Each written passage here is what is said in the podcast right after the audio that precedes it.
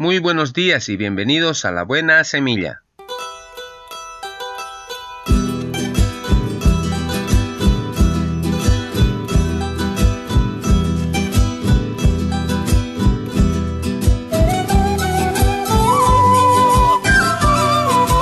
Hola, hola, ¿qué tal? ¿Cómo están? Les saludo con la paz de nuestro amado Señor Jesucristo.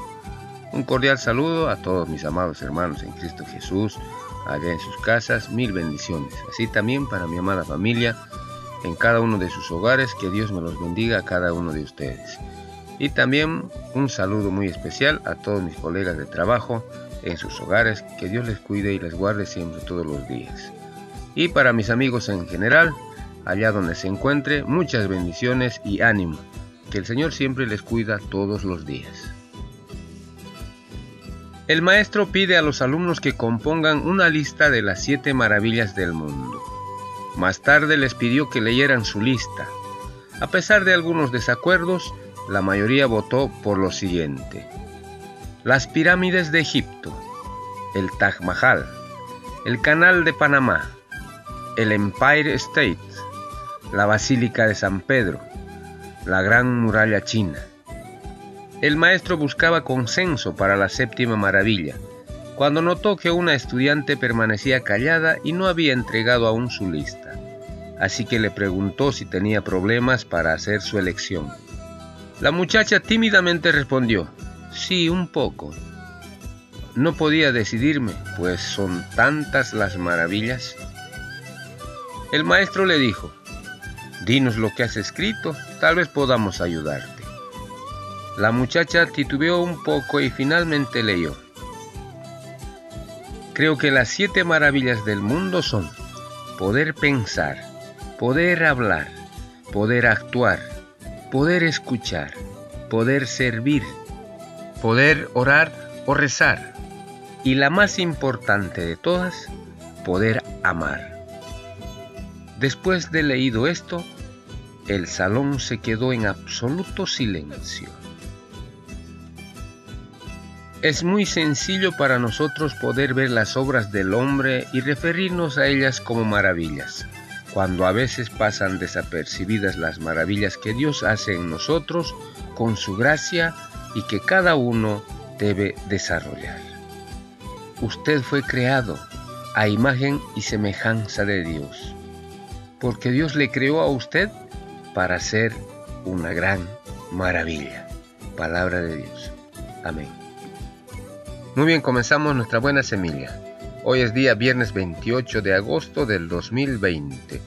La porción de la palabra se encuentra en el libro de Primera de Juan capítulo 3 versículo 1 y 2. Dice la palabra del Señor y leo. Mirad cuál amor nos ha dado el Padre, para que seamos llamados hijos de Dios. Por esto el mundo no nos conoce, porque no le conoció a Él. Amados, ahora somos hijos de Dios. Primera de Juan capítulo 3 versículo 1 y 2.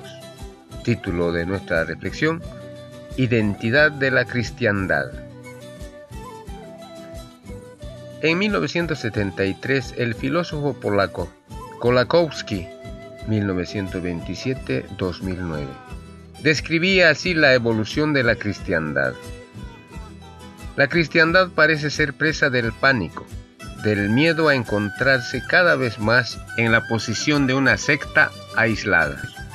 Efectúa ensayos de adaptación insensatos a fin de no ser engullida por sus enemigos.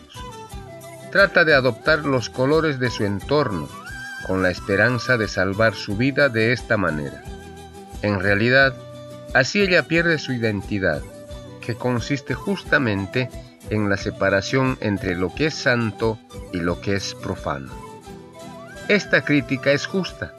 La cristiandad pierde su identidad porque muchos de los que dicen ser cristianos solo tienen el nombre de cristianos. Y la gran trampa del diablo consiste en borrar la línea de demarcación entre el bien y el mal, como entre lo santo y lo profano. En los discípulos de Jesucristo al contrario, esta identidad era claramente visible. Los reconocían porque habían estado con Jesús. Eso lo aclara la Biblia en el libro de Hechos capítulo 4 versículo 13.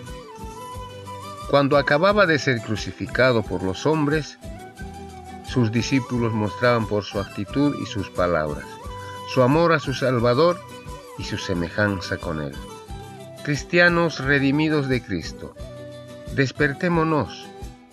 Todo discípulo del Señor Jesús tiene en su vida motivaciones, objetivos y recursos diferentes a los de los inconversos. Es nacido de Dios y su vida es la de un hijo de Dios. Por eso para él solo debería haber una voz con autoridad, la voz de Dios. Abramos la Biblia y leámosla, escuchémosla. No es una palabra de hombre, en realidad es la palabra de Dios. Muy bien, así terminamos la buena semilla el día de hoy. Nos vemos mañana si Dios así lo permite. Hasta pronto.